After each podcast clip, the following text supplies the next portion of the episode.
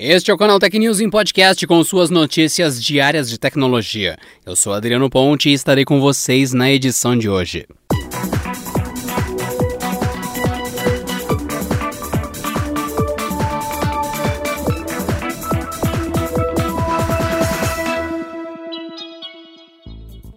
Uma atualização das políticas de privacidade do WhatsApp agora deixa claro que o compartilhamento de dados do app com o Facebook é obrigatório. Isso inclui informações como número de telefone, interações com pessoas e empresas, endereço de IP e muito mais. Segundo a companhia, a mudança se deve às integrações do WhatsApp com outros serviços da gigante das redes sociais, que controla também o Instagram. Tanto o Facebook Messenger como o Direct Messenger do Instagram já estão em processo de integração a empresa prepara ainda uma interoperabilidade com o WhatsApp.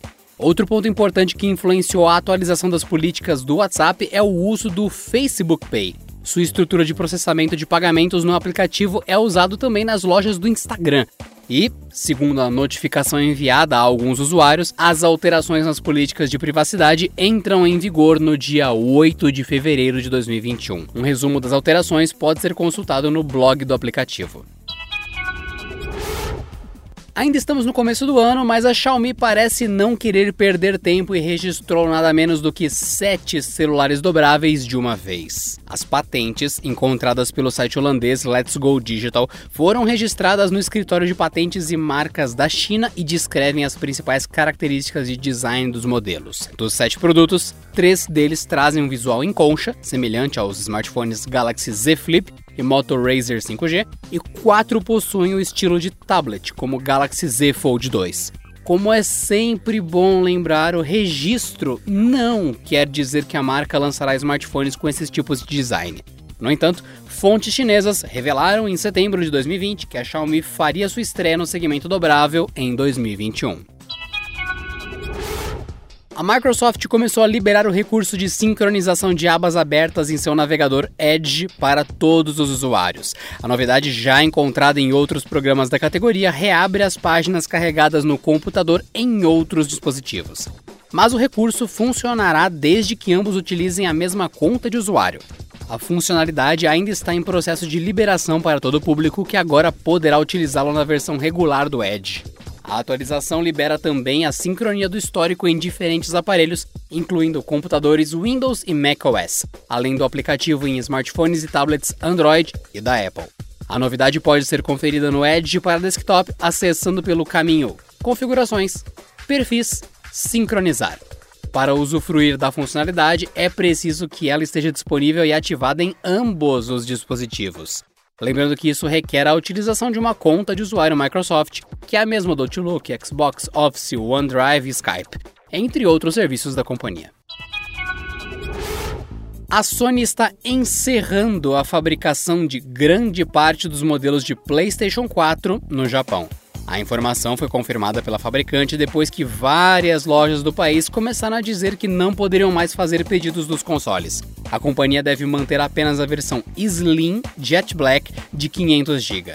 Mesmo com a chegada de uma nova geração, é comum que as empresas ainda mantenham a produção de seus consoles antigos por um tempo. Entretanto, as companhias do setor também reduzem a diversidade de modelos fabricados, como acontece agora com o PlayStation 4. Embora ainda não tenha oficialmente finalizado a fabricação do console nos Estados Unidos, há falta do PlayStation 4 Pro no país há meses.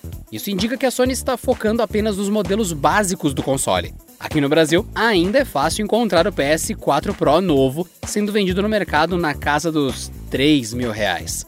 O PlayStation 5 foi lançado no final do ano passado, mas com oferta bastante reduzida. Com isso, pessoas interessadas em comprar o videogame tiveram dificuldade de encontrá-lo nas lojas. Dessa forma, é possível que a Sony também esteja direcionando recursos para privilegiar a fabricação de PlayStation 5 ao reduzir a produção do seu antecessor. Uma das mais badaladas séries da atualidade, Cobra Kai, deve ter a sua quarta temporada filmada ainda no primeiro semestre desse ano. A informação foi dada pelo co-criador da atração, Josh Hild, em entrevista ao site MovieWeb. Tudo é claro se o plano correr conforme o esperado. Assim como todos os projetos de Hollywood, a equipe técnica e as estrelas da série estão esperando o sinal verde do estúdio. Os responsáveis devem garantir um ambiente seguro e livre do contágio da Covid-19 para todos os membros. Com tudo ok, eles podem voltar ao set e retomar a história, partindo do ponto em que a terceira temporada terminou.